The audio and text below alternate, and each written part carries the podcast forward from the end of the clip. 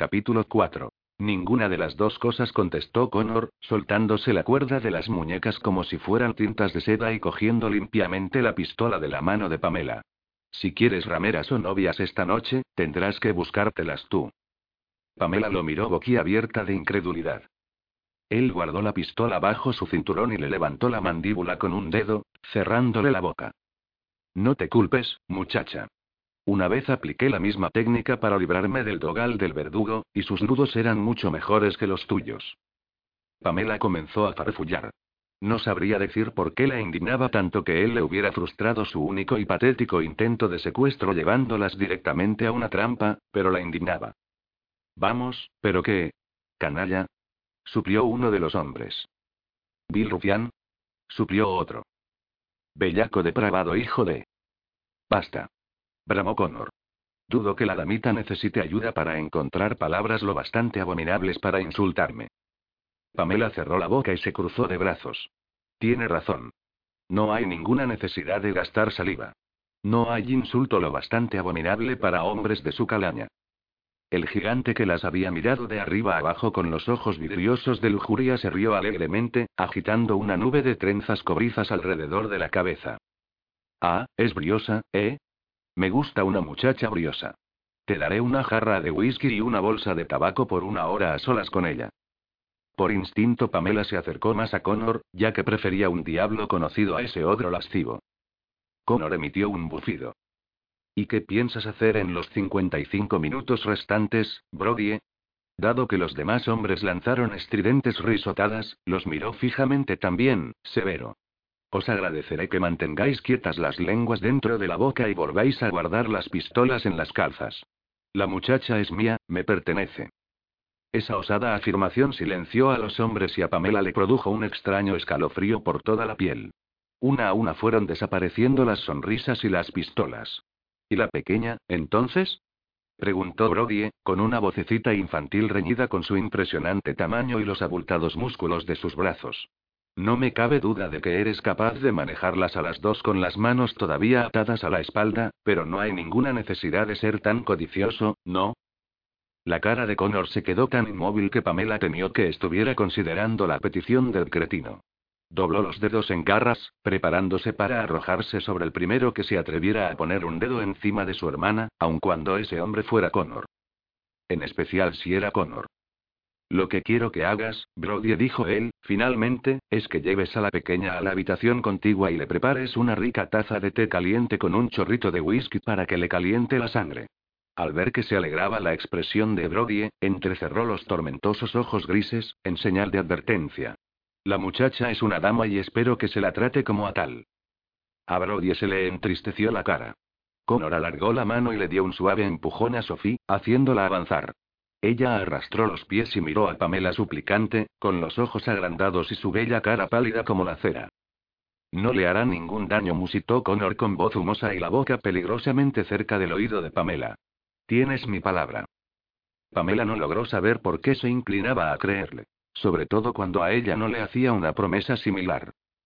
Para tranquilizar a Sophie, se las arregló para esbozar una sonrisa animosa. Tiene razón, cariño. Debes de estar helada hasta los huesos. ¿No te apetecería ir a tomar una taza de té caliente con ese hombre tan simpático? ¿Y tú? preguntó Sophie, mirando a Connor preocupada. Pamela retuvo el aliento, esperando que él declarara que ella también era una dama y sería tratada con el tierno respeto debido a un ser tan delicado y refinado. En vista de que el pétreo silencio de él se fue alargando, se vio obligada a llenarlo con una risita aguda. No preocupes a tu bonita cabecita por mí. Esto nos dará a mí y al señor, lo miró de reojo, interrogante. Kincaid suplió él. A mí y al señor Kincaid la oportunidad para hablar de nuestro asunto en privado. Uno de los hombres le dio un cogazo al compañero que tenía al lado y le susurró en tono audible para todos, como en una parte teatral. La muchacha se pasará dos semanas caminando con las piernas arqueadas después de hablar de su asunto con nuestro Connor. El compañero asintió.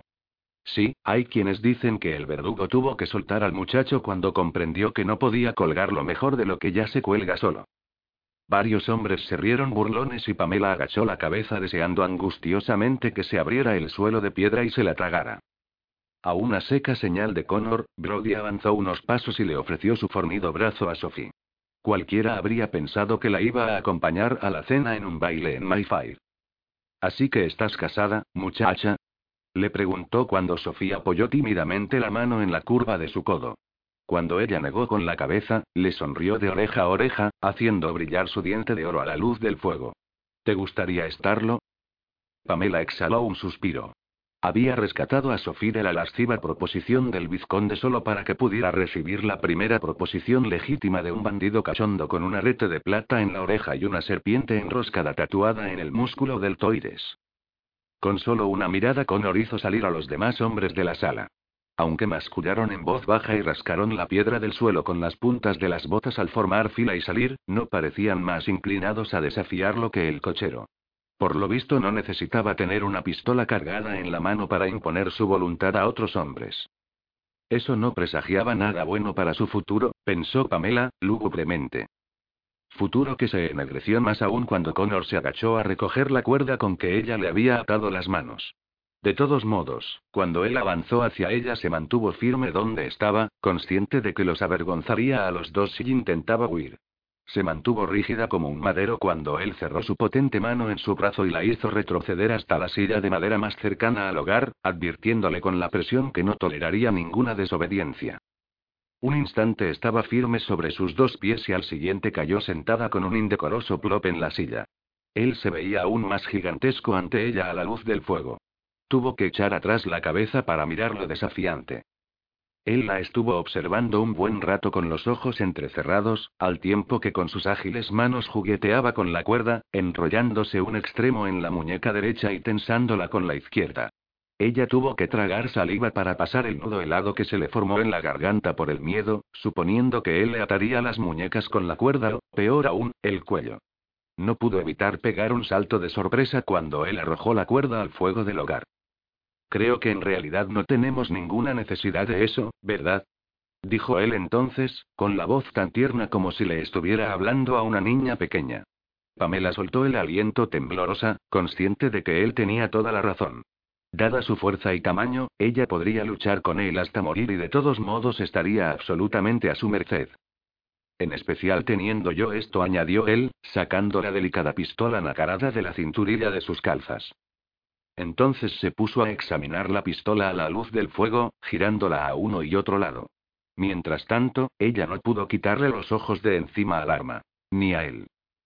Él admiró la reluciente belleza de la pistola desde todos los ángulos.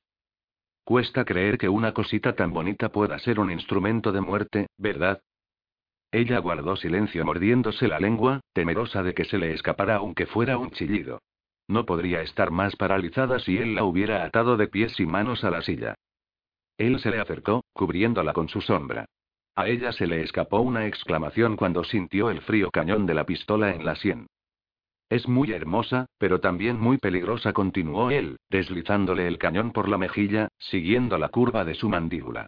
Muy parecida a su dueña. El cañón le rozó los labios temblorosos, con tanta suavidad que igual ella pudo habérselo imaginado, y luego bajó hasta el delicado hueco de la base del cuello. Cerró los ojos, notando que su piel la traicionaba al calentarse con esa fría caricia. Abrió los ojos cuando el cañón de la pistola continuó bajando, le apartó la solapa del capote y se detuvo en la suave elevación de su pecho, justo sobre su asustado corazón. Connor la miró fijamente a los ojos. Y apretó el gatillo. Del cañón de la pistola salió un penacho de coloridas plumas al tiempo que de la caja de música oculta en la culata salía una cantarina melodía. Pamela se encogió y soltó un chillido ahogado, con los nervios totalmente destrozados por ese perverso juego.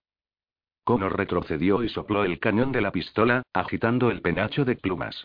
Sus ojos grises brillaban de diabólica diversión. Con el corazón todavía a punto de salírsele del pecho, ella lo miró furiosa. ¿Desde cuándo lo sabía? Comencé a sospechar que no era otra cosa que un juguete cuando te vi tan temerosa de apuntarme con mi pistola. ¿Y si hubiera estado equivocado? Él se encogió de hombros. Pues, no estaríamos teniendo esta conversación, ¿verdad? Y como si no pudiera resistir la tentación, le hizo cosquillas bajo el mentón con el penacho de plumas, como un tío cariñoso intentando hacer sonreír a un bebé malhumorado. Enfurecida por su desdeñosa actitud, ella golpeó la pistola arrancándosela de la mano. La pistola cayó al suelo y se deslizó rebotando por el suelo hasta chocar con la pared de piedra, y la última nota de la melodía sonó desafinada, como un lamento. Si sabía que la pistola solo era un accesorio de teatro, ¿por qué se dejó tomar cautivo? Él sonrió de oreja a oreja. Seguía con la esperanza de que tú y tu hermana me violarais. La reaparición del hoyuelo en la mejilla le aumentó la irritación a ella. ¿Por qué? ¿Se le escapó su oveja favorita? Desapareció el hoyuelo. Cruzó los fornidos brazos sobre su pecho y dijo, arrastrando aún más la voz. Ah, solo nos divertimos con las ovejas cuando no encontramos a una mujer bien dispuesta. ¿O a una mal dispuesta? Ladró ella, lamentando esas palabras en el instante en que salieron de su boca. Se encontraron sus miradas y las sostuvieron hasta que el montón de leños ya quemados se desplomaron en una cascada de chispas. Pamela fue la primera en desviar la mirada. Cuando por fin logró hablar, la voz le salió algo baja, pero pareja. Deje libre a mi hermana. Ella no se merece que la castiguen por mi tontería. Ocúpese de ponerla a salvo y no lucharé con usted. Haré, haré, tragó saliva y cerró los ojos. Haré lo que sea que le agrade. Connor contempló su cara desviada, y su desmadrada imaginación le proporcionó morbosas imágenes de todas las cosas que ella podría hacerle que le agradaran. Vio que un suave rubor le embellecía las mejillas. Era una rosa inglesa, no destinada a florecer en el pedregoso suelo de esa tierra inhóspita y cruel. Y ahí estaba él, con el poder de aplastar sus tiernos pétalos, y su espinoso orgullo en su mano. Esa comprensión debería hacerlo sentirse fuerte, invencible, pero solo se sintió sucio y peligroso. Como un hombre que arrancaría una flor de la tierra solo para verla marchitarse en su mano. Ese es un noble ofrecimiento, muchacha. Y muy tentador también. Pero no tengo la menor intención de arrojar al corderito de tu hermana, ni a ti, a esa manada de lobos que está en la habitación contigua. Tuvo que admirar su aplomo cuando ella reunió el valor para mirarlo a los ojos. ¿Y el lobo que está en esta habitación? El lobo de esa habitación llevaba muchísimos años pagando sus placeres con dinero robado y estaba hambriento de un bocado de algo más tierno. Temiendo que ella captara un destello de esa hambre en sus ojos, hincó una rodilla a sus pies y comenzó a desatarle los cordones de una de las botas de cabritilla de media caña. ¿Qué va a hacer? preguntó ella, medio temiendo la respuesta. Pero él guardó silencio y ella solo pudo observar impotente hasta que él le quitó la bota y la dejó a un lado. Le apoyó la planta del pie en su musculoso muslo. Al tener la cabeza inclinada, la luz del hogar le destacaba vetas color miel en su pelo castaño claro como el azúcar de arce. Tenía las medias en un estado más vergonzoso que los calzones. El dedo pequeño sobresalía de la seda rota, casi rojo de humillación. Cuando él le quitó la otra bota y le rodeó uno de los esbeltos tobillos con la mano, ella sintió arder las mejillas. Seguro que las tenía igual de rojas. Los hombres no debían verle los tobillos a una mujer, y mucho menos tocarlos.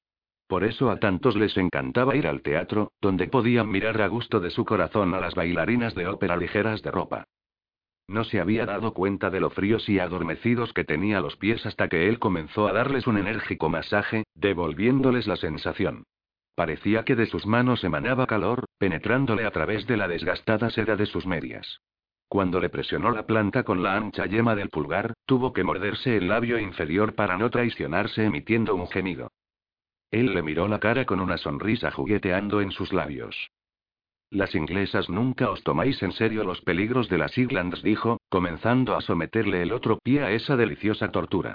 Podrías creer que solo los tienes un poco fríos, pero al frío súmale la humedad y antes de darte cuenta ya habrás perdido uno o dos dedos.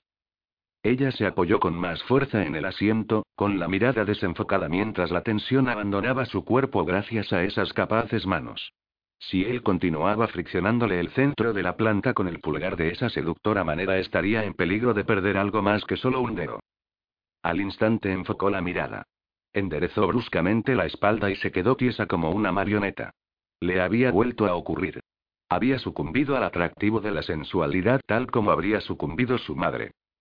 Retirando bruscamente los pies de sus manos, los puso debajo de la orilla de sus faldas.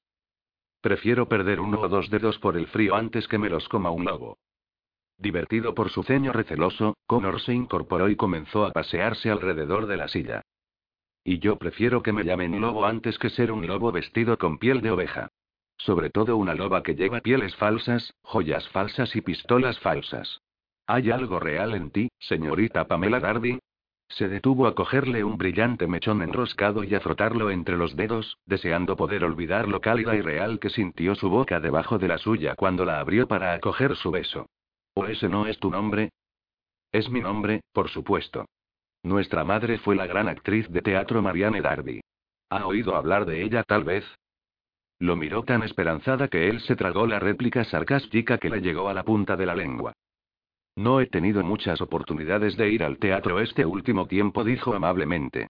Me dijiste que tu madre había muerto, pero ¿dónde está el señor Darby? ¿Por qué tu padre no os ha encerrado a ti y a tu hermana en el ático o en un convento, o tal vez en un asilo? No hay ningún señor Darby, contestó ella, a no ser que cuente al padre de mi madre, y este murió cuando ella todavía era un bebé. Esa confesión hecha con tanta naturalidad le sirvió a él para recordar que durante un tiempo disfrutó de tener padres que lo adoraban. Así que después que murió tu madre decidiste viajar a las Islands a raptar al primer bandolero que se cruzara en tu camino. Ella sorbió por la nariz, exasperada. He de recordarle, señor, que fue usted el que nos asaltó. Vinimos aquí en busca de un hombre, no un bandolero. Y no de cualquier hombre tampoco, sino del heredero de una inmensa fortuna. Connor cogió otra silla, la puso frente a ella y se sentó. Ella ya tenía toda su atención. ¿Cuánto de inmensa? Su padre es uno de los nobles más ricos de toda Inglaterra, y uno de los más poderosos también. El duque de Warwick tiene bajo sus órdenes a un montón de criados, a una flota de buques mercantes y a la mayoría de los miembros del Parlamento. Solo tiene que hacer chasquear los dedos para que le obedezcan. Osadamente chasqueó los dedos bajo su nariz para ilustrar el punto. Pero ni con su riqueza ni su poder ha conseguido el único premio que desea por encima de todo lo demás, el regreso de su hijo que ha estado desaparecido durante casi 30 años. Connor frunció el ceño. ¿Qué le ocurrió al muchacho? ¿Se fugó? ¿Lo secuestraron para cobrar un rescate? Nada de eso. Al parecer, cuando era más joven al duque se le iban los ojos tras las faldas. Muchas damas mimadas se contentan con hacer la vista gorda cuando sus maridos tienen aventuras extraconyugales, pero no así su duquesa.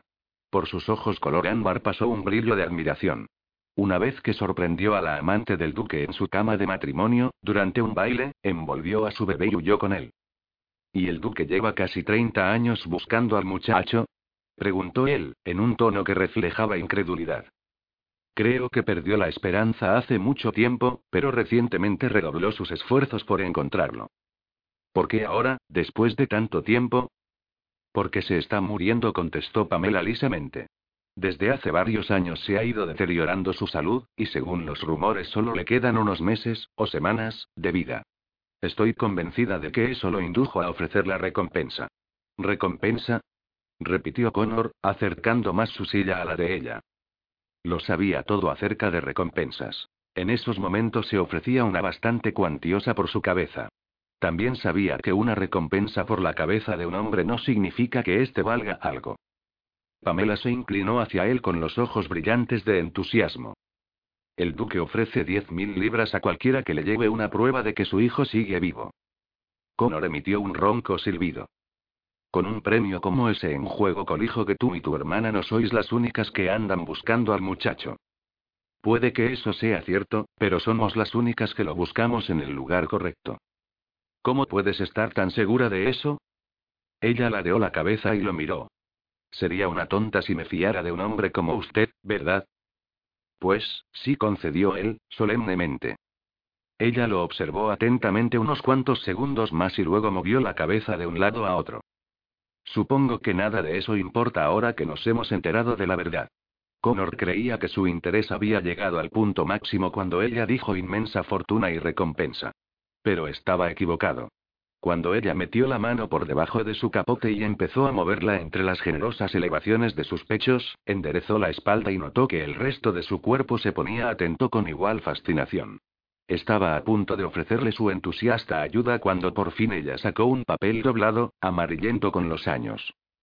Ella colocó el papel sobre su falda, tratándolo con inmenso cuidado. Durante casi 30 años todo el mundo ha creído que la duquesa cogió al bebé y huyó a Francia, y a eso se debe que todas las búsquedas se hayan concentrado ahí. Dio unos golpecitos en el papel con una uña pulcramente recortada. Este documento prueba otra cosa. ¿Qué es? Una carta que la duquesa escribió la noche antes de huir. Una carta dirigida a su querida amiga de la infancia, una mujer a la que ya no podía reconocer como amiga delante de la buena sociedad por temor a dañar su reputación, pero que siempre había sido su más fiel y querida confidente, una mujer llamada Marianne Darby. Se nublaron sus ojos castaños mientras acariciaba tiernamente el sello roto que una vez protegiera la carta de ojos fisgones. Este él es único documento que demuestra que la duquesa no tenía la menor intención de subir a bordo del barco que iba a Francia. En esta carta le confiesa a mi madre que reservó pasaje en ese barco con el único fin de despistar a su marido, cuando lo que en realidad pensaba hacer era buscar refugio en la casa de su abuelo materno, un hombre que en otro tiempo había sido un poderoso señor en las Islands de Escocia, pero... Pero los ingleses le arrebataron todo, terminó Connor. Muchísimas historias tenían ese mismo final, incluida la suya. Hizo un gesto hacia la carta. ¿Cómo llegó a tu poder? ¿La encontraste entre las cosas de tu madre después que murió? A Pamela se le endureció la expresión. El incendio que la mató destruyó todas sus posesiones. La carta nos la entregó su abogado después de su muerte. Se le curvó la comisura de la boca en una triste sonrisa. Por desgracia, eso fue lo único que nos dejó. ¿Y tu madre nunca volvió a recibir una carta de esa gran dama? Ni siquiera una nota diciéndole que había llegado sin ningún problema a la casa de su abuelo, no recibió ni una sola letra de ella en todos estos años. Movió tristemente la cabeza. Pero ahora sabemos por qué. Según nos dijo una anciana que encontramos en Strathspey, no llegó a la casa de su abuelo. Ese año el invierno fue muy crudo y ella y el bebé murieron de una fiebre en algún lugar cerca de Valcuider. Los dos estuvieron callados varios minutos. ¿Y este duque no estaría agradecido de tener una prueba del destino de su hijo? preguntó Connor al fin. Al menos el pobre hombre podrá morir en paz sabiendo que su búsqueda ha terminado. Pamela le dirigió una lúgubre mirada. ¿Nunca ha oído el viejo proverbio de matar al mensajero? El duque tiene fama de temible, y yo creo que si le llevamos malas noticias se sentiría más inclinado a enviarnos a Neugate para que no volvamos a ver nunca más la luz del día. Con la carta bien sujeta en su mano, se levantó, se alejó unos pasos y se giró a mirarlo. Por eso se me ocurrió que tal vez sería más caritativo, y más lucrativo, darle exactamente lo que busca. Su expresión era tan esperanzada, tan cautivadora, que él no pudo evitar preguntarle. ¿Y qué sería eso? Ella le sonrió con toda la seductora ternura de una amante. Vamos, usted, por supuesto. Capítulo 5. Connor se levantó de un salto y ella retrocedió un paso, calculando que sería prudente mantenerse fuera de su alcance hasta que él hubiera tenido tiempo para asimilar sus palabras. Así que ese es tu juego, ¿eh, muchacha? dijo él mirándola acusador. ¿Quieres que haga el papel de impostor para que cuando salga a la luz la verdad sea yo el que me pudra en Neugate, mientras tú y tu preciosa hermana os largáis con la recompensa? Se pasó la mano por el pelo revuelto por el viento, quitándose mechones de la cara. Condenación, debería haberte matado cuando tuve la oportunidad. Pamela retrocedió a otro paso, nerviosa, agradeciendo que no hubiera armas de fuego en las cercanías, al menos no verdaderas. Vamos, señor Kincaid, no hay ninguna necesidad de tanto histrionismo. Ni de armas. Sería un engaño bastante inofensivo. Vamos, cumpliríamos el sueño de un moribundo. Connor movió la cabeza, visiblemente indeciso entre la repugnancia y la admiración. Y a mí me llaman despiadado. Debes de tener hielo en el corazón. Es decir, si tienes corazón. A ella le remordió la conciencia más de lo que quería reconocer. Agitó la carta ante él. Ha de saber que este es el mismo hombre que llevó a otra mujer a la cama de su esposa mientras ella atendía a sus invitados abajo. El mismo hombre que juró que ella no volvería a ver nunca más a su hijo si se atrevía a armar un escándalo por su aventura. Por lo que a mí respecta, a ese sinvergüenza le haríamos un favor mucho mayor del que se merece. ¿Qué habrías hecho tú? ¿Perdón? ¿Qué habrías hecho si hubieras encontrado a tu marido en tu cama con su amante? ¿Habrías cogido al niño y huido? Posiblemente repuso ella, sorbiendo por la nariz, con expresión mohina. Después de haberle atravesado su miserable y engañoso corazón con una bala. Connor la sorprendió echándose a reír. Ella ya se había imaginado los estragos que haría su sonrisa en el corazón de una mujer, pero el exquisito y cálido timbre de su risa resultaba más peligroso aún. sobre todo dado que sospechaba que él no se reía con frecuencia ni con tanto desenfado. Te sienta bien la sed de sangre, señorita Darby. Te arrebola las mejillas y te hace chispear los ojos. Girando la silla, se sentó a horcajadas y luego se arremangó, dejando a la vista sus musculosos antebrazos, cubiertos por una fina capa de vello del color de azúcar de arce. Ella procuró no mirar boquiabierta esos imponentes brazos cuando él los apoyó sobre el respaldo de la silla. ¿Para qué me necesitas a mí? Si tu madre era una célebre actriz, seguro que todavía tienes amigos en el teatro. ¿Por qué no te vuelves a Londres y contratas a un actor para tu farsa? Pamela negó con la cabeza, ceñuda. Los actores son unos codiciosos y ambiciosos. No se puede confiar en ellos. A diferencia de los bandoleros, señaló él, amablemente, con la voz impregnada de sarcasmo. ¿No hay un código de honor entre los ladrones? No entre los que yo he conocido, bufó él. La mayoría de ellos le rebanaría el cuello a su abuela por una jarra de whisky y un par de botas usadas. ¿Usted también? Yo no tengo abuela. Así pues, dime, muchacha, ¿qué esperas ganar con esta dulce estratagema tuya? Ella juntó las manos bajo el esternón y lo obsequió con una benévola sonrisa. La dicha de reunir a un padre moribundo con el hombre que cree que es su hijo, perdido durante tanto tiempo. Connor arqueó una ceja, desafiándola a decirle otra mentira. Ella exhaló un suspiro, desvanecida su sonrisa. La mirada de él era demasiado sagaz. Necesitaría recurrir a todos los trucos de actuación aprendidos de su madre para ocultarle su secreto. Tan increíble es que yo solo desee la recompensa. ¿Ha visto a mi hermana, señor Kincaid? Me parece que puede imaginarse muy bien la dificultad de ser responsable de una jovencita tan embelesadora. Es bastante linda, supongo, si a uno le gustan de ese tipo. Su franca mirada bajó adrede por su cuerpo, deteniéndola en sus generosas caderas y luego en sus pechos. Después volvió a mirarla a la cara. Ocurre que yo prefiero una muchacha con un poco más de carne en los huesos. Aunque consciente de que debería reprenderlo por su insolencia, ella sintió un perverso placer. Con el fin de ocultar esa emoción, avanzó unos pasos hacia el hogar, diciendo. Si Sophie tuviera un padre o un tío que cuidara de ella, su belleza sería una bendición, pero en nuestras circunstancias no es otra cosa que una maldición. Ya hay un vizconde casado desesperado por seducirla. Si volvemos a Londres aún más pobres e impotentes que cuando nos marchamos, tengo miedo de que él intente hacer algo aún más inicuo. ¿Quieres que te lo mate? Pamela giró la cabeza y lo miró a sus tranquilos ojos grises. Se habría echado a reír, pero no estaba del todo segura de que él hubiera hecho ese ofrecimiento en broma. Se aclaró la garganta. Espero que eso no sea necesario. Con la recompensa yo podría darle una buena dote para que encuentre un marido decente, no un noble, lógicamente, sino algún joven bueno, comerciante. O tal vez un hijo segundón que esté en el ejército o en la iglesia. ¿Y tú? ¿Qué va a ser de ti una vez que tengas a tu hermana a salvo metida en la cama de algún cura pío? Esa franca pregunta la desconcertó. La verdad es que no lo he pensado. Supongo que con el dinero que quede podría comprar una casita y retirarme al campo o a la orilla del mar. ¿Para hacer qué? ¿Hornear mantecados y coleccionar gatos? Eso es muy insulso para una chica como tú, ¿no te parece? Sobre todo después de toda una carrera como secuestradora de bandidos y timadora de caballeros ricos.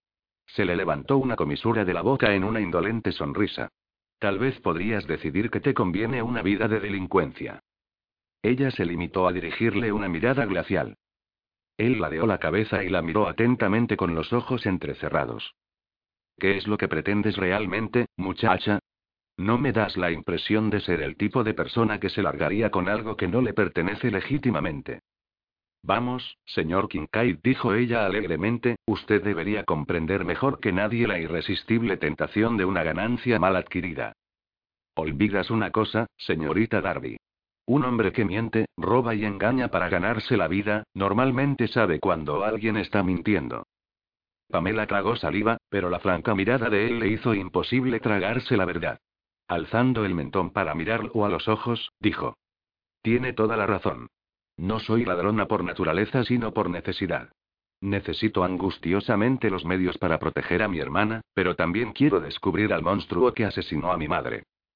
Capítulo 6. Ya derribada la presa, las palabras le salieron en un torrente. Sofía no lo sabe. No debe saberlo, porque se le partiría el corazón. Pero la muerte de mi madre no fue accidental. Alguien provocó el incendio que la mató. Y cuando su abogado nos dio esta carta, que había tenido guardada todos esos años a petición de mi madre, comprendí por qué. Porque, Alguien deseaba destruir esa carta y matar a cualquiera que pudiera saber de su existencia, terminó Connor. Alguien deseaba asegurarse de que no se encontrara nunca al hijo del duque. La miró ceñudo, acosado por la lúgubre imagen de lo que podría haberles ocurrido a ella y a su hermana si hubieran estado en el teatro cuando lo incendiaron. ¿Por qué no fuiste directamente a la justicia cuando lo supiste? Soy hija bastarda de una actriz, señor Kincaid. ¿Qué debía hacer? Ir al primer policía que encontrara y acusar a alguien de la casa del duque de quemar viva a mi madre. Vamos, se habrían reído de mí y llevado a Eugate. O al manicomio. Así que decidiste tomar el asunto en tus manos. Ella asintió. ¿Qué mejor manera de frustrar los planes del asesino y obligarlo a salir de su escondite que presentarme en la puerta del duque seguida por el hombre tanto tiempo perdido?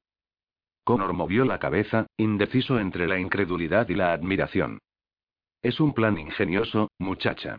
Y podría haber resultado si el heredero del duque hubiera estado perdido en lugar de muerto. Por eso necesito que me ayude a resucitarlo. Con la frágil carta de su madre bien apretada en la mano, ella lo estaba mirando con expresión fiera y suplicante al mismo tiempo. Hacía muchísimo tiempo que una mujer no lo miraba así. Toda una vida. Lo último que supe dijo, en tono más brusco del que habría querido, es que solo ha habido un hombre capaz de resucitar a los muertos, y ese hombre acabó muy mal a manos de la justicia. Movió la cabeza con verdadero pesar. Lamento de verdad lo de tu madre, muchacha, pero mis servicios no están en alquiler. No puedo ayudarte. Pamela frunció los labios y dijo. Si no quiere servirme a mí, ¿qué tal si se sirve a sí mismo? ¿Ha pensado en lo que ganaría? ¿Qué? ¿Otra cita con el verdugo?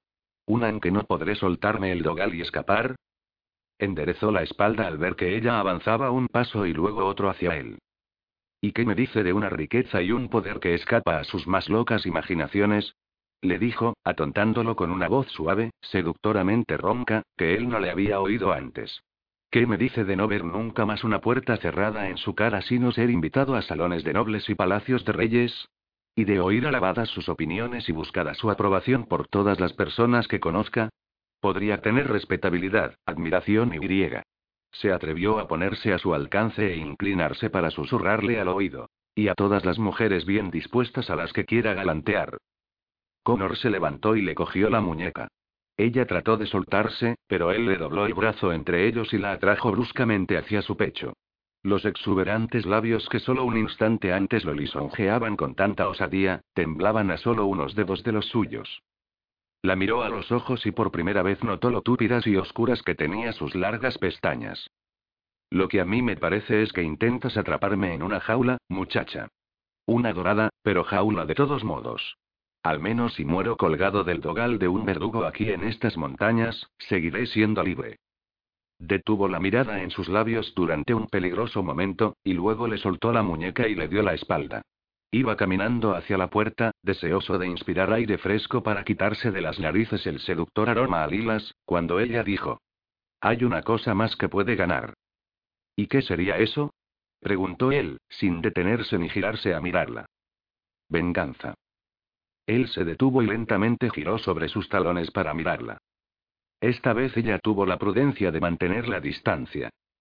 Francamente, no es posible que crea que ya he olvidado todos sus apasionados discursos sobre la opresión de su pueblo por los ingleses. Si acepta hacer ese papel para ayudarme, continuará siendo un ladrón. Simplemente robará los derechos de nacimiento de un inglés, tal como Jacob le robó la primogenitura a Esau. Connor la contempló con los ojos entrecerrados. Por hermosa e inteligente que fuera, seguía siendo una de sus enemigos. Pero también le ofrecía una manera de adoptar una vida sin mancharse las manos ni con una gota de sangre. Una manera de vengarse de los crueles casajas rojas, los cabrones que asesinaron a sus padres, y de los ricos terratenientes que los enviaron. Y continuaría haciendo lo que siempre había hecho mejor, robar a los ingleses. Se le estaba acabando el tiempo. Habían transcurrido casi cinco años desde que abandonó sus tierras ancestrales y a los hombres de su clan con la esperanza de forjarse una vida mejor. Y lo único que había conseguido era acabar asociado con una banda de bandoleros y contrabandistas de la peor calaña. En los seis últimos meses, más de una vez había despertado de un sueño inquieto tratando de romper un lazo invisible que intentaba matarlo estrangulándolo. Solo era cuestión de tiempo que encontrara el fin que se merecía y arrojaran su cadáver en una tumba sin lápida donde no lo encontraría jamás la única persona a la que tal vez le importaba si moría. Avanzó lentamente hacia Pamela. Sí que sabes negociar, señorita Darby. ¿Estás segura de que no tienes una o dos gotas de sangre escocesa corriendo por tus venas? Ella se vio obligada a echar la cabeza hacia atrás para mirarlo a los ojos, pues él se había detenido escasamente a un palmo de ella. No que yo sepa, señor Kincaid contestó. Él tuvo que admirar su valor, además de su ingenio. Aunque daba la impresión de que nada le gustaría más que darse media vuelta y echar a correr, se mantuvo firme donde estaba cuando él ahuecó la callosa palma en su suave mejilla. Si voy a heredar ese reino que me has prometido, muchacha, tal vez sería mejor que comenzaras a llamarme Milord. Pamela estaba sentada con la espalda apoyada en la pared velando el sueño de Sophie. Por la mellada abertura en la pared de piedra, que en otro tiempo fue ventana, entraba un blanco rayo de luna, plateando la angelical cara de su hermana. Sonrió tristemente cuando por sus labios fruncidos se escapó un ronquido nada angelical. Ella ya era una robusta niña de siete años cuando nació Sophie, y todavía recordaba cuando mecía en la cuna al bebé de mejillas sonrosadas para que se durmiera, mientras su madre hacía sus últimas reverencias y recogía las rosas que le arrojaban sus amorosos admiradores. Se arrebujó más la manta de lana alrededor de los hombros, apoyó la cabeza en la pared y se dio el gusto de cerrar los ojos y mantenerlos cerrados unos preciosos segundos. Ya empezaba a dolerle el cuerpo de agotamiento. Ansiaba tenderse al lado de Sophie sobre el improvisado jergón, pero no tenía la menor intención de dejar a su hermana sin vigilancia estando esa variopinta banda de bandidos y contrabandistas divirtiéndose en la cripta de abajo. Cuando la cabeza le bajó hasta el pecho, abrió bruscamente los ojos y se dio una enérgica sacudida. Paseó la mirada por la polvorienta habitación de la torre. Aparte de unas toscas mesa y silla, de sus muebles solo quedaban montones de maderos rotos y palos astillados. De las paredes salían chillidos que advertían que ellas no eran las únicas ocupantes de la torre. Tal vez simplemente era lógico que se le negara el sueño de los inocentes. Habiendo convencido a Connor de ayudarla a timar al duque para cobrar la recompensa y el heredar su título y riquezas, no era mejor que un vulgar ladrón. Exhaló un suspiro, envidiándole a Sophie su conciencia tranquila. Siempre había jurado que caminaría por el fuego del infierno para proteger a su hermana, pero esa era la primera vez que sentía las llamas tocándole los dedos de los pies. Comenzaban a cerrársele otra vez los pesados párpados cuando oyó un leve sonido al otro lado de la puerta. Eso la despabiló bruscamente. Temiendo estar a punto de que su vigilancia fuera recompensada por la entrada de un visitante no invitado, se levantó de un salto, dejando caer la manta a los pies. Miró alrededor en busca de un arma, pero lo único que encontró fue una pata rota de la cabecera de una cama. La cogió, probó su peso en la mano e hizo un mal gesto, consternada. Hasta una pistola de juguete sería más consoladora. Echándole una mirada a Sophie para comprobar que seguía durmiendo, avanzó sigilosa hasta la puerta. No la sorprendería descubrir que la había encerrado con llave, dejándolas a merced de quien fuera el que tuviera la llave, pero cuando movió la manilla de hierro la puerta se entreabrió. Miró con un ojo por la estrecha de abertura. Connor Kincaid estaba repantigado en un sillón de madera en lo alto de la escalera, con las largas piernas estiradas, cerrando el paso, y una pistola atravesada sobre su regazo. Tenía los ojos cerrados, pero una cierta tensión en sus músculos contradecía su despreocupada postura, advirtiendo que no era un hombre con el que alguien pudiera meterse, ni aunque estuviera durmiendo. Su primera idea fue que él no se fiaba de ella que creía que podría renegar del trato que habían hecho e intentar escapar. Pero entonces vio que el cañón de la pistola no estaba apuntado hacia la habitación de la torre sino hacia la escalera. No era su intención tenerlas prisioneras. Estaba vigilando para protegerlas. Reteniendo el aliento, cerró suavemente la puerta, maravillada por ese descubrimiento. Connor le había prometido que no permitiría que su hermana sufriera ningún daño, y era evidente que en eso era un hombre de palabra, aunque no lo fuera en nada más. Estaba contemplando la idea de volver a su puesto de vigilancia cuando se apoderó de ella un enorme bostezo, que hizo parecer más invitador aún el nido de mantas en que estaba Sophie. Pasado un momento de vacilación, fue sigilosa a acurrucarse al lado de su hermana. Solo alcanzó a cubrirle suavemente los hombros con las mantas, y al instante cayó en un sueño profundo y tranquilo. Capítulo 7. El futuro duque de Warwick se echó atrás en su silla, mirando con clara desconfianza la navaja recta que tenía Pamela en la mano. Si crees que voy a permitir que acerques esa navaja a un dedo de mi garganta, muchacha, será mejor que vuelvas a pensarlo. Se friccionó las leves cicatrices de color más claro que le estropeaban los músculos y tendones del cuello. Antes le confío mi cuello al verdugo. Si no me permites asearte para nuestro viaje, podrías tener que hacerlo tú, contestó Pamela. Será mucho más fácil sacarte de Escocia desapercibido si tienes más apariencia de hijo de duque que de rufián sucio sin modales. Él la miró indignado a través de los revueltos mechones que le caían sobre la frente, que le daban el aspecto de un hombre que solo pensaba en el asesinato. El sol de la mañana entraba por la abertura mellada de la pared de la habitación de la torre donde ellas habían pasado la noche, dando un brillo dorado a las motas de polvo que bailaban por el aire. Por desgracia, esos dorados rayos de sol también iluminaban la navaja dándole un brillo letal. Tal vez le inspiraría más confianza a Connor si la mano en que tenía la navaja estuviera más firme. Pero ese feroz ceño era capaz de hacer temblar al más hábil de los barberos. ¿Por qué no le dices a esta nueva familia mía que fui criado por lobos? sugirió él, pasándose la mano por la barbuda curva de la mandíbula. Aunque había pasado menos de un día desde que ella acarició esa áspera mandíbula, el pelo crecido ya formaba una barba hecha y derecha. Entonces van a suponer que soy bueno y peludo. Basándome en tu maravilloso temperamento, podría decirles que te criaron tejones. Tejones rabiosos, añadió dulcemente, al ver más marcado su entrecejo. Metió la brocha de afeitar en una taza de loza trizada que había dejado en la tosca mesa de madera y removió el agua con jabón hasta formar una lechosa espuma. Tal vez su cara se vería menos amedrentadora cubierta por la espuma. Tragándose los nervios, se le acercó con la taza y la brocha en una mano y la navaja en la otra. Por desgracia estaba tan concentrada en no permitir que le temblaran las manos que no se fijó dónde ponía los pies. La punta de la bota chocó con el borde de una losa rota, perdió el equilibrio y cayó hacia él sin poder detener el movimiento. Un instante estaba de pie y al siguiente descansaba sobre el regazo de ese hombre. Él levantó la mano, cogiéndole las dos de ella y deteniendo la afilada hoja un pelo de la nuez de su garganta. Mirándola receloso, extrajo con sumo cuidado la navaja de su temblorosa mano. Creo que me afeitaré yo, muchísimas gracias. Detesto que me decapiten antes de desayunar. Me estropearía el apetito. Su regazo estaba cálido, abrigado, demasiado invitador. Pamela sintió el ridículo deseo de apretarse a su pecho como una gatita ansiosa de recibir la caricia de la mano de su amo. Consciente de la posesiva forma en que él tenía doblado el brazo sobre su cadera, temió que él estuviera demasiado dispuesto a complacerla. Su manera de mirarla con esos penetrantes ojos grises la hacían sentirse como si fuera la actriz principal en el teatro de su vida. Después de cederle ese papel a Sofía y a su madre siempre, desde que tenía memoria, esa sensación era seductora y peligrosa a la vez.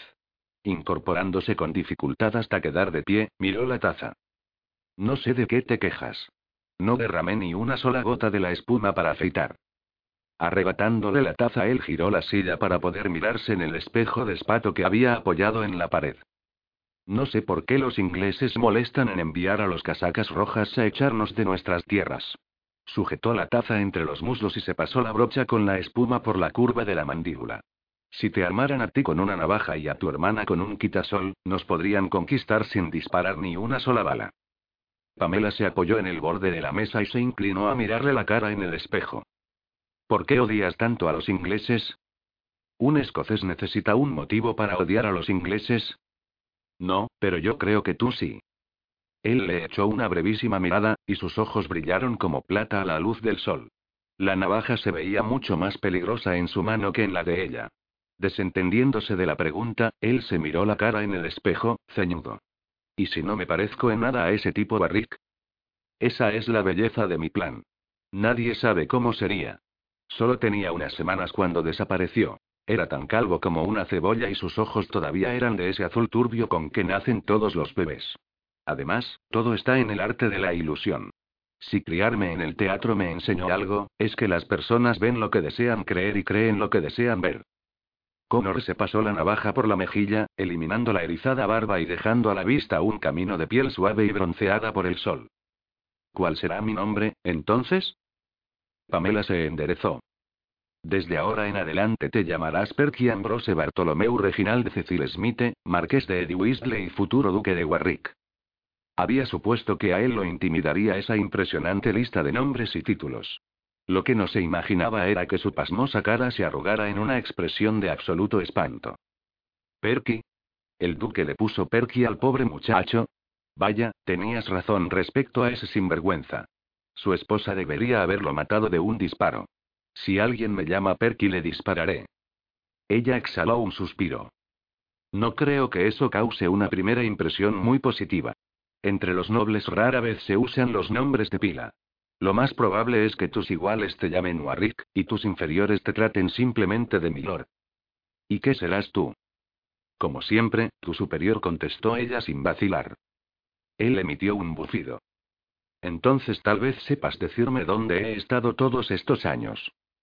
Tal como yo lo veo, dijo ella, apartándose de la mesa y comenzando a pasearse por detrás de él, cuando la duquesa cayó enferma con la fiebre y comprendió que se iba a morir antes de llegar al refugio de la casita de campo de su abuelo, no tuvo más remedio que meterte en una cesta y dejarla en la puerta de un amable anciano comerciante y su esposa estéril.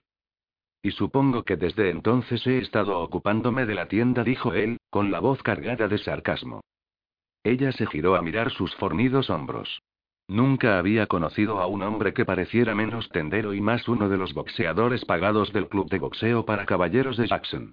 Creo que no dijo, concediéndole el punto.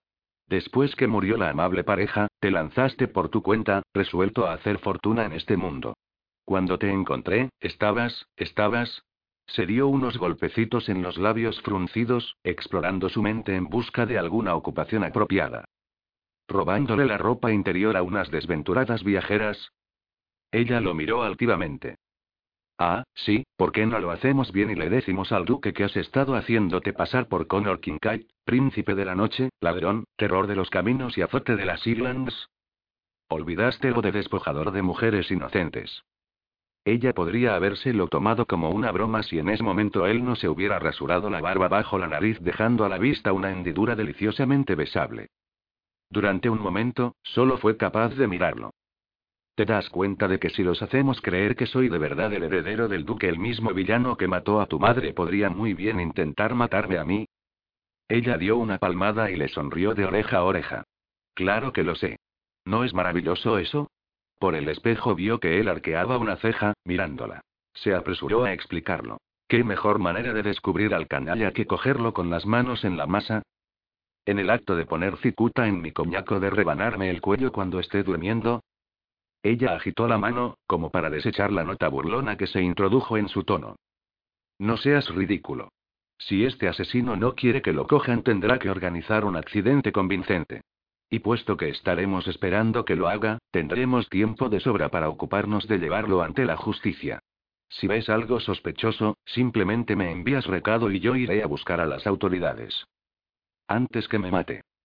Eso es lo que espero, concedió ella alegremente. Al fin y al cabo, él no va a suponer que eres tan peligroso como él. Más peligroso se apresuró a enmendar al ver que él la miraba con los ojos entrecerrados por el espejo. Y mientras esperamos que él enseñe sus cartas, tú puedes aprender a hacerte pasar por caballero en la sociedad. Sin duda el duque deseará completar tu educación. Vamos, solo piénsalo, incluso puedes aprender a leer. Connor le dirigió otra de sus enigmáticas miradas, por el espejo. Desde luego. Seguro que va a contratar a un instructor de esgrima y a un maestro de baile. Connor se levantó de un salto. No me importa lo del manejo de la espada, muchacha, pero no me habías dicho nada de lo de hacer cabriolas en un salón de baile vestido con volantes y malditas medias ceñidas. Ella le puso las manos sobre los hombros y lo instó suavemente a volver a sentarse. No temas, señor. Las medias pasaron de moda hace varias temporadas. Cayendo en la cuenta de que seguía con las manos sobre sus anchos y musculosos hombros, las retiró y se las cogió a la espalda. Aunque hayas vivido la mayor parte de tu vida entre escoceses, el duque será tan arrogante que creerá que de todos modos debes dar señales de tu noble sangre inglesa. Tal vez deberías hacer un esfuerzo por hablar con corrección y pronunciar bien. No sé de qué maldita cosa hablas, muchacha. Pamela ya había abierto la boca para corregirlo cuando otra diestra pasada de la navaja dejó a la vista su descarado hoyuelo. Alzando el mentón, dijo en tono altivo y remilgado. Por muy vulgar que sea su manera de hablar en compañía de otros hombres, un caballero nunca maldice ni dice palabrotas delante de una dama. ¿De veras? Captando su mirada y sosteniéndola, él suavizó y enronqueció la voz, poniéndole la piel de gallina en los brazos con su sugerente timbre. Entonces tendré que fiarme de que tú me ayudes a cuidar de mi lengua. Una calentura se le agitó en la parte baja del vientre al recordar cómo esa lengua se había deslizado por sus blandos y acogedores labios para luego introducirla en su boca y disfrutar de ella. Desvió la mirada de los ojos de él, no fuera a soltar algo tan increíblemente estúpido como será un placer. Introduciendo una nota de brío en su tono, dijo. Supongo que debo advertirte que en Londres seguirás siendo un hombre buscado. No será del verdugo del que tendrás que cuidarte, sino de un tropel de jovencitas deseosas de convertirse en tu duquesa. No me cabe duda de que sus atenciones se harán más implacables cuando descubran que eres joven, viril y griega. Se encogió de hombros como si sus descarados encantos físicos no fueran de ningún interés para ella pasablemente bien parecido. Qué amable dijo él, sarcástico. Así que esas son las mujeres bien dispuestas que me has prometido. Ella negó tristemente con la cabeza. No exactamente. Si te encuentras en una situación comprometedora con una damita soltera, podrías tener que casarte con ella en contra de tu voluntad. Entonces, ¿solo puedo encontrarme en situaciones comprometedoras con damitas casadas? Uy, no. Eso no iría nada bien. Un marido celoso podría retarte a duelo. Podrías armar un escándalo terrible que nos dejaría al descubierto a los dos. Él exhaló un largo suspiro. O sea, que a pesar de tu promesa deberé resignarme a una vida de abstinencia más apropiada para un monje que para un duque. Ah, siempre hay mujeres de moral dudosa que acogen bien las atenciones de un caballero. Viudas lujuriosas, cortesanas sorbió por la nariz, como si en el aire notara rastros de algún empalagoso perfume, francesas. Él curvó los labios en una sonrisa nostálgica. Ah, sí, francesas. Una vez asalté un coche en el que iba una pechugona criada francesa joven. Cuando le exigí a su señora que me entregara sus joyas, la muchacha se abalanzó a ponerse delante de mi pistola y me suplicó que la tomara a ella en lugar de las joyas. Ensanchó la sonrisa hasta hacerla diabólica. Me suplicó con bastante insistencia, recuerdo. Pamela sintió los labios extrañamente rígidos, como si no fueran de ella. Seguro que te encantó complacerla. Pues no, tuve que decepcionar a la muchacha. Se puso serio y se pasó la navaja por la mandíbula, dejando a la vista sus planos fuertes, duros. El placer es pasajero. El oro es lo único que dura eternamente. ¿Y el amor? preguntó ella, lamentando ese sentimentalismo en el instante en que salieron las palabras de su boca. ¿No debe ser eterno? El amor es un lujo reservado para los tontos, los poetas y los ricos. Un hombre pobre prefiere tener un buen plato de estofado en el estómago y un par de suelas nuevas para sus botas. ¿Y tus padres? ¿No se amaban? Un brillo acerado pasó por sus ojos al mirarla, recordándole cómo fue intentar amilanar a ese hombre mirándolo por encima del cañón de una pistola. Se amaban, pero su amor no fue eterno. Solo duró hasta que los casacas rojas los asesinaron. Pamela se sintió casi aliviada cuando oyó el alegre tamborileo de las botas de Sofía en la escalera. He encontrado el traje, Pamela. Canturreó Sofía, agitando sus cortos rizos rubios al entrar bailando en la habitación. No logré encontrar las ligas para las medias, así que le prestaré un par de las mías. Al parecer Brody ya había caído bajo el hechizo de su hermana. El fornido contrabandista venía trotando detrás de ella, con los brazos cargados de ropas. Traje, repitió Connor, en tono ominoso, levantándose y tirando la navaja en la taza con la espuma. Pamela asintió, haciendo un gesto hacia su ropa toda negra. Le pedí a Sophie que buscara en mi baúl algo más apropiado para viajar. Y justo a tiempo, me parece, añadió al ver que él usaba el faldón de su camisa para limpiarse el resto de espuma en las mejillas y el mentón. El pelo revuelto le cayó alrededor de la cara antes que ella pudiera apreciar todo el efecto de la afeitada.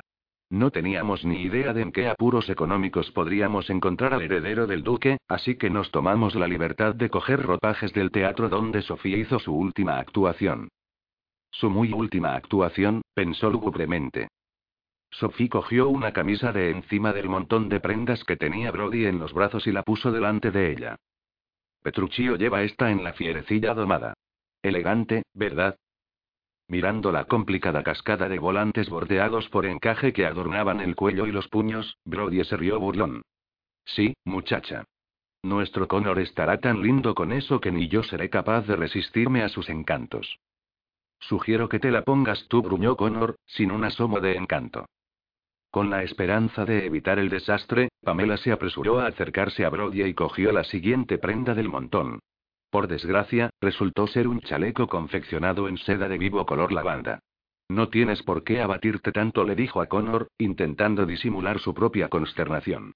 Todos los caballeros más elegantes los llevan. Connor miró enfurruñado la pradera de flores amarillas que adornaban la brillante seda. ¿Los caballeros o las damas? Tal vez preferirías llevar tu antifaz, dijo Pamela secamente, y en lugar de un elegante bastón para caminar podrías llevar tu pistola, para poder matar a cualquiera que se atreva a ofender tu terco orgullo. En lugar de una corbata elegantemente anudada podríamos simplemente atar un dogal a tu grueso cuello. Mascullando en voz baja algo ininteligible, por suerte, Connor avanzó. Sophie saltó hacia atrás, muy consciente de que podía partirla en dos con tanta facilidad como rompió su quitasol. Pero él simplemente le arrebató la camisa de las manos, el chaleco de las de Pamela y el resto de la ropa de los brazos de Brody, y salió de la habitación pisando fuerte. Cuando Connor reapareció en la puerta, Pamela no supo si taparse la boca o los ojos con la mano. Sin duda el actor para el que se confeccionó ese traje era mucho más pequeño que él. Muchísimo más. En todo. El chaleco color lavanda se quedaba abierto en su ancho pecho, sin esperanzas de que se tocaran siquiera los ojales con los botones. Sus muy musculosos hombros ya habían soltado las delicadas puntadas de las costuras de la camisa. Y en ese mismo momento se veía cómo comenzaban a ceder las costuras de las calzas color tostado, que se ceñían a sus pantorrillas y muslos como una segunda piel. Tápate los ojos, Sofía ordenó Pamela. Sophie se apresuró a obedecer, aunque Pamela vio que estaba mirando por entre los dedos. La comprendía, sin duda. Ni ella podía negar su fascinación por la reñida batalla entre la frágil tela y el magnífico espécimen masculino que era Connor Kincaid. Cualquier otro hombre se habría visto ridículo ahí con ropa hecha para un hombre de la mitad de su talla. Él simplemente se veía peligroso. Aunque fue Brody el que finalmente soltó una risotada, fue Pamela la que sufrió lo peor de su acusadora mirada. Tengo una idea mucho mejor, dijo él entre dientes. Dicho eso, giró sobre sus talones, volvió a salir de la habitación y bajó la escalera. Esta vez Connor tardó muchísimo más en volver. Tardó tanto que Pamela temió que hubiera reconsiderado su inicua alianza y en ese momento estuviera huyendo al galope del castillo en su semental, abandonándolas a ella y a Sofía la dudosa clemencia de Brody y sus colegas. Mientras Sophie le enseñaba a Brody la letra subida de tono de una cancioncilla que aprendió cuando cantó en el coro de Winifred Oster, pescadera de Ulster, Pamela esperaba ante la horrible abertura que en otro tiempo fuera una ventana. Esa noche habría jurado que el mar que rodeaba al castillo era insondable y tan negro como la tinta china. Pero los rayos de sol que pasaban oblicuos por entre las nubes revelaban una brillante extensión de agua azul verdosa que hacía pensar en playas que ella nunca vería, de arena blanca y palmeras meciéndose con la brisa. Si no fuera por el frío viento que le azotaba las mejillas, habría jurado que estaba en Barbados, no en Escocia. Justo cuando estaba mirando se formó un arco iris en el neblinoso horizonte. Aunque por la ventana entraba el sol, seguía lloviendo en algún lugar más allá de ese mágico arco de colores. El matiz casi morado del cielo en la lejanía hacía más vivos los colores etéreos del arco iris. Y entonces vio formarse otro arco iris a la izquierda del primero, igual de glorioso y mágico. Por primera vez se le ocurrió pensar si un hombre que todas las mañanas de su vida veía al despertar la pasmosa belleza del paisaje escocés podría ser verdaderamente feliz bajo las nubes grises cargadas de hollín del cielo de Londres. Cuando oyó pasos en lo alto de la escalera se giró a mirar, dispuesta a decirle a Connor que todo había sido un terrible error. Que ella y Sophie se volverían a Londres a luchar sus batallas sin su ayuda. Oyó una exclamación ahogada. Si no hubiera visto la expresión deslumbrada de Sofía habría creído que se le escapó a ella misma. Connor estaba detenido en la puerta. Había reemplazado la ropa que le quedaba pequeña por una falda escocesa de suave lanilla a cuadros negros y verde oscuro con anchos plisados. No llevaba cubiertas las rodillas, pero unas calcetas a cuadros le envolvían las musculosas pantorrillas y desaparecían dentro de unos relucientes zapatos negros con hebillas plateadas. Una chorrera de volantes con encajes le caía sobre la pechera de la camisa de color blanco marfil, acentuando los duros contornos masculinos de su mandíbula. Un manto escocés a juego con la falda, de la misma tela y dibujo, le caía sobre uno de sus anchos hombros en diagonal, sujeto por un broche de cobre. Se había peinado, dejándose libre la cara, recogiéndose el pelo en la nuca en una coleta sujeta por una cinta de terciopelo negro. La luz del sol que entraba en la habitación le destacaba las vetas color miel de su pelo castaño claro haciéndolas brillar como oro brudido. Sin la barba que se los ocultara, los firmes planos bronceados de su cara se veían más pasmosos aún. Solamente su tozudo entrecejo y la nariz ligeramente torcida lo salvaban de verse demasiado guapo. No parecía un duque. Parecía un príncipe. Muchas veces, cuando estaba en compañía de Sofía y de su madre, Pamela se había sentido como un burdo pajarito al lado de un par de jactanciosos pavos reales. En ese momento se sentía como un humilde lirón en peligro de caer en las garras de un magnífico halcón y de ser tragado de un solo bocado. Brody emitió un suave silbido. Por un instante pensé que eras una aparición de Bonnie, el príncipe Carlos. ¿Ha pensado en pisar las tablas, señor? Le preguntó Sophie, sin poder resistirse a agitar sus sedosas pestañas. Vamos, haría un maravilloso Macbeth. Tanto Brody como Sophie retrocedieron un paso cuando Pamela avanzó hacia Connor. Al llegar a su lado cogió una esquina del manto, sin poder resistirse a tocarlo, aunque solo fuera para frotar la fina lanilla entre los dedos. ¿Dónde encontraste esta ropa? En el cuerpo de un altivo inglés al que le gustaba jugar a ser un señor escocés. Echó a todos los aparceros de sus tierras y los reemplazó por ovejas. Reapareció su pícaro hoyuelo. Una tarde en que salió a caminar por los matorrales de Brezo con su falda y manto a admirar sus finas ovejas, me encontró a mí esperándolo. Pamela sintió caer su corazón hasta las botas. Así que lo mataste, dijo secamente, soltando la esquina del manto como si todavía estuviera manchado con la sangre de la víctima. Estaba desarmado, así que le pedí que me entregara su bolsa y le ordené que se desvistiera. La última vez que lo vi iba rodando por la ladera de la colina, tan desnudo como el momento en que nació, maldiciéndome a mí, maldiciendo a los canallas escoceses que me engendraron y a todos mis futuros hijos. Se rió. Supongo que a su ayuda de cámara le llevó días quitarle todos los cardos de su. Pamela se aclaró la garganta mirando hacia su hermana, que estaba con los ojos agrandados. Los dedos de sus pies terminó Connor, con especial cuidado, mientras Pamela asentía aprobadora y Brody ponía los ojos en blanco. Pamela vio el reflejo del sol en algo brillante en medio de los volantes de la chorrera. Curiosa alargó la mano y sacó un medallón de oro que colgaba de una delicada cadenilla. Levantó hacia la luz la hermosa joya. Esto pertenecía a tu altivo inglés también. Connor le extrajo el medallón de la mano, de modo suave, pero firme. No. Esa única palabra, dicha en tono suave, sonó casi como un reproche. Dejó caer el medallón por dentro de la camisa, donde estaría a salvo de ojos fisgones, incluidos los de ella. Pamela bajó las pestañas, sintiéndose inexplicablemente azorada. Seguro que ese medallón no era una ganancia mal adquirida, sino un recuerdo sentimental de una mujer a la que amó y tal vez seguía amando. Porque, si no, lo llevaba junto a su corazón. Cuando nos marchamos a Londres, entonces, Preguntó Brody. ¿Nos? Preguntaron Connor, Pamela y Sofía al unísono. Sí, contestó Brody, mirándolos muy inocente, pestañeando. No supondréis que un caballero refinado como nuestro Connor va a viajar sin su fiel ayuda de cámara, ¿verdad? Pamela abrió la boca para protestar, pero Connor le cogió el brazo y la llevó hasta el rellano de la escalera, donde podrían conversar en privado. No me haría ningún daño tener a un aliado en la casa, dijo en voz baja. Alguien de quien me pueda fiar.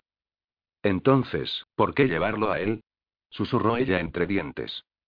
Brody tiene buen corazón, dijo Connor, mirando ceñudo hacia su amigo, que en ese momento estaba enseñándole a Sophie la serpiente tatuada en el deltoides que se movía al flexionar el brazo. Tiene un cerebro pequeño, pero muy buen corazón. Puedo fiarme de que me cuidará la espalda en una lucha. Mirando el enorme pecho y los macizos brazos del hombre, Pamela suspiró. Si insistes, podemos llevarlo.